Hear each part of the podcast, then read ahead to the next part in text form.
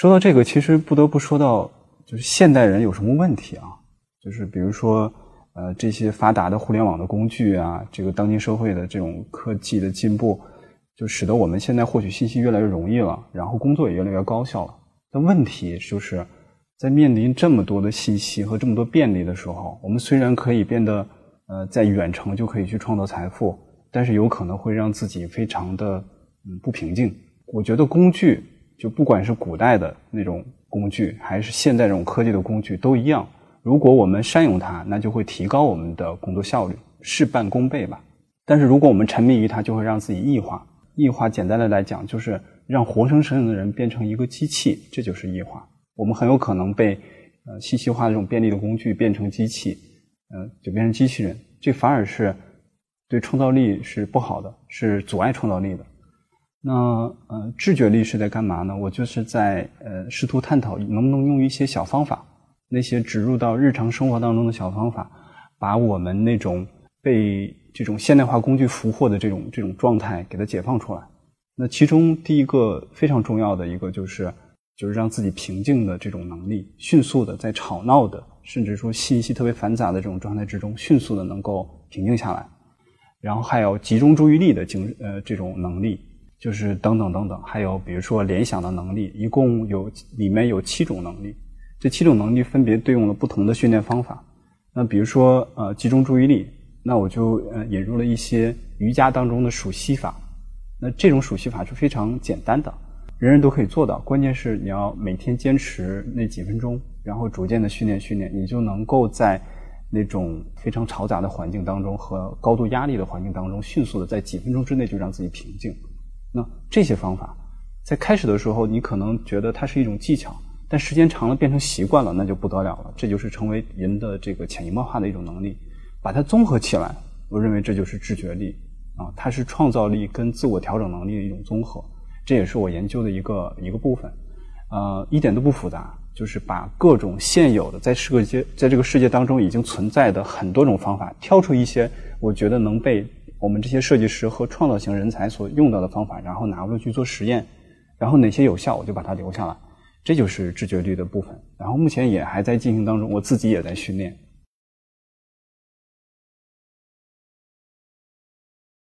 情况下调研不是我推出的，它是早就有，可能已经存在一两百年了。这种方法呢，过去主要是存在于社会学、啊心理学和人类学的那个学科当中，在学术层面上经常用，但是在商业上。是最近十年才开始被重视，原来是非常非常少的。就是很多嗯以前的调研公司，可能百分之九十都是理性的调研、数据化的调研，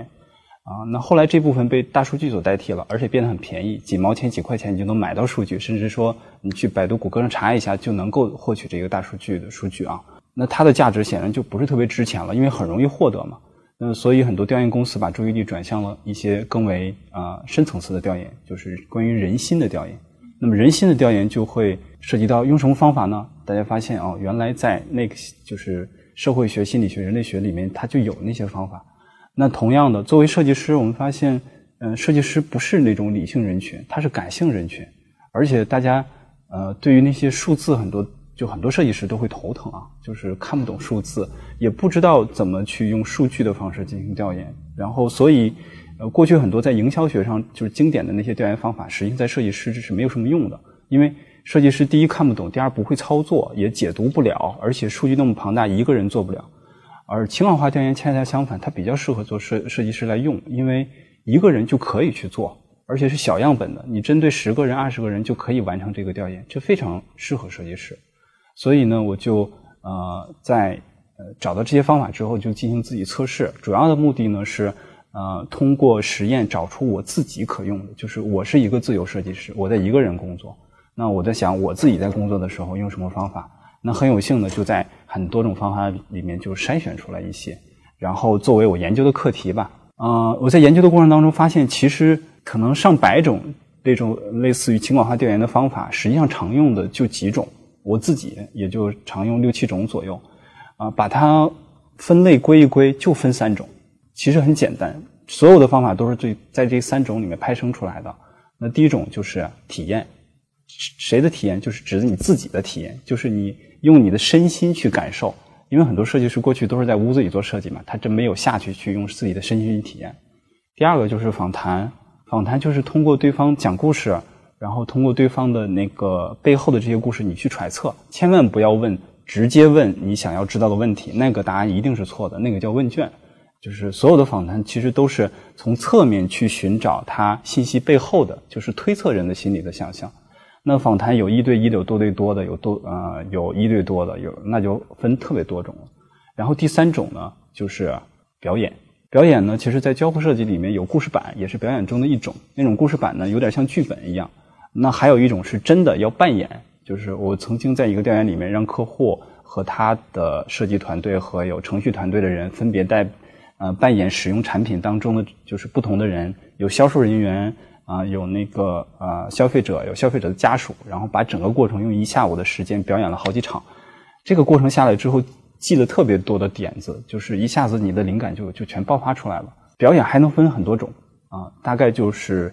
呃这三种呃体验、访谈、表演这三种可以派生出几百种来，而且这几百种呢也有很浅的，然后也有特别深的。深的那些可能只有心理学家才能操作的，因为它涉及到了一些心理学实验，就完全不是说表面上通过直接的问题或者是啊旁敲侧击能够问出来，它又。涉及到很多心理学的知识，这个是我操作不了的，也是我特别希望能够去跟一些心理学家或者是社会学家去一起工作，去学习到这些东西。目前来说，我探索的知识也只能是到中层，但足够我用了。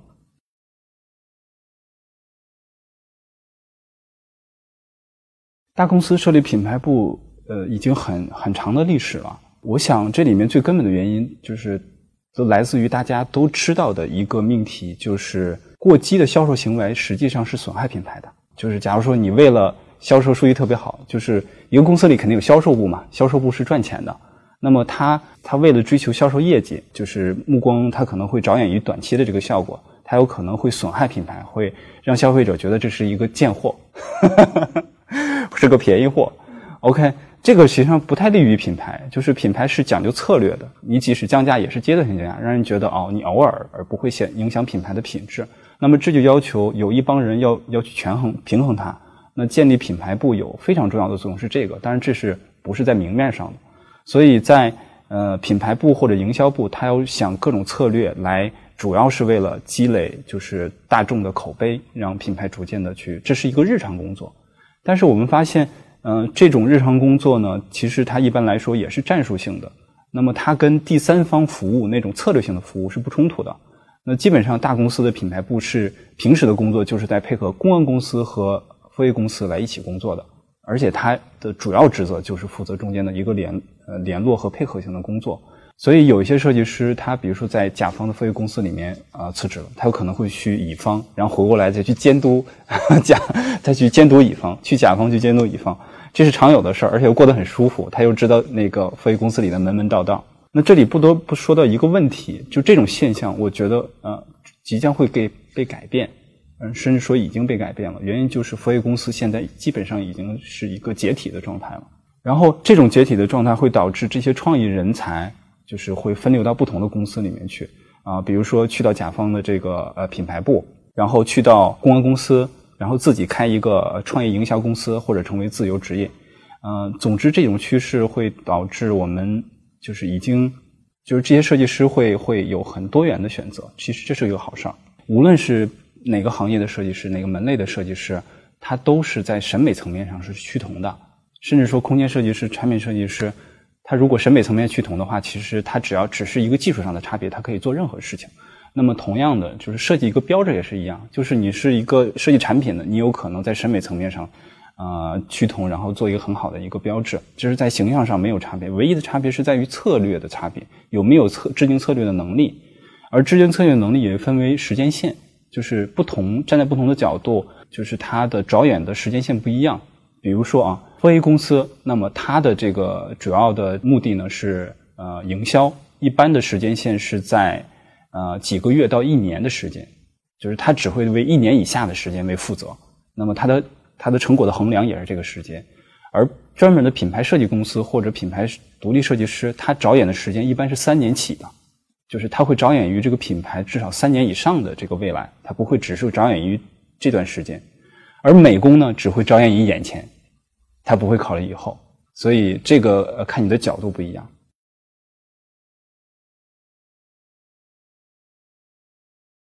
我认为能成为战略家的设计师是一小部分，而更多的设计师其实有多种选择。比如说，有些人会成为艺术家型设计师，他不用管商业，他只要是自己做爽了就可以了。那么喜欢他的人自然就来找他了，甚至会有其他的一些设计设计师帮助甲方来找到这样的人。事实上，我在我们的行业里面，我认为出名的绝大多数都是艺术家型设计师啊，他们不懂商业，他们只管做好自己就行了。甚至有些人会找他们做大时装，这就是商业的选择嘛。那还有一些人适合，比如说他理性思维特别强，他善于管理，做管理型的设计师去做那个呃协调管理项目。因为现在的设计项目越来越庞大，需要有这样的人才，既懂设计又懂管理的人。啊，那还有呃善于去像工匠一样去做产品、研发产品的匠人的设计师。那么现在也看来，这种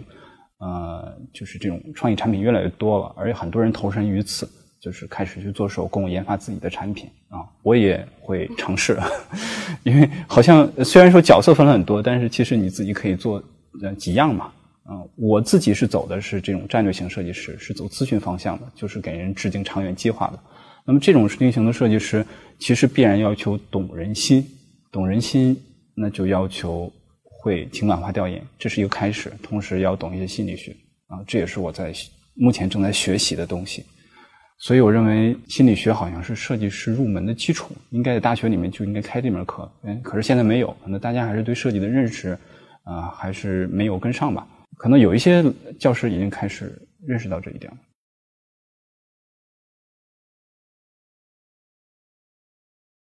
就这个问题老生常谈了，因为所有的毕业生都要面临找工作的问题。但我觉得这是一个，在我看来，我可以说说这个心态问题。我我也是过来人嘛，我觉得一份工作特别不重要。就是工作就是工作，其实上这份工作呢，是你为呃为社会妥协而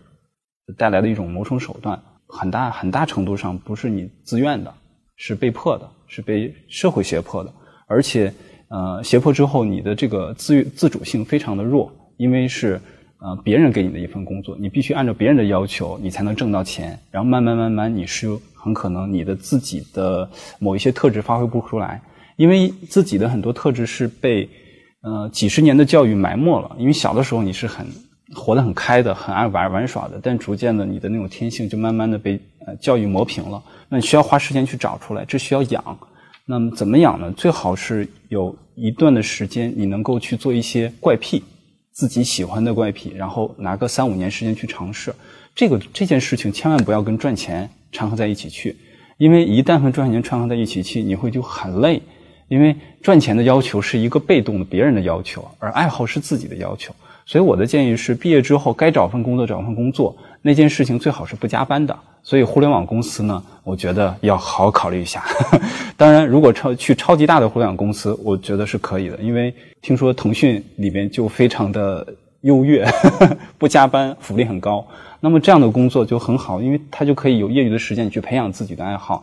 你养个几年，最后你发现。自己养的那一个事情，使得你找到了自己，然后你做到了极致之后，别人就找到你了，然后觉得你的做的那件事情可以被别人所需要，这个时候你赚来的钱就很舒服，因为是受你自己所控制的那个独特的自己，而恰恰未来是需要这样类型的设计师，而那些只会被动被别人要求的设计师会逐渐被淘汰，所以其实从长远找呃来看的话，我建议工作不用太多的去用心去想，就是找一份能够嗯。暂时谋生，并且有业余时间去考虑自己长远，开阔眼界很重要。如果不开阔眼界，就无法给自己做计划。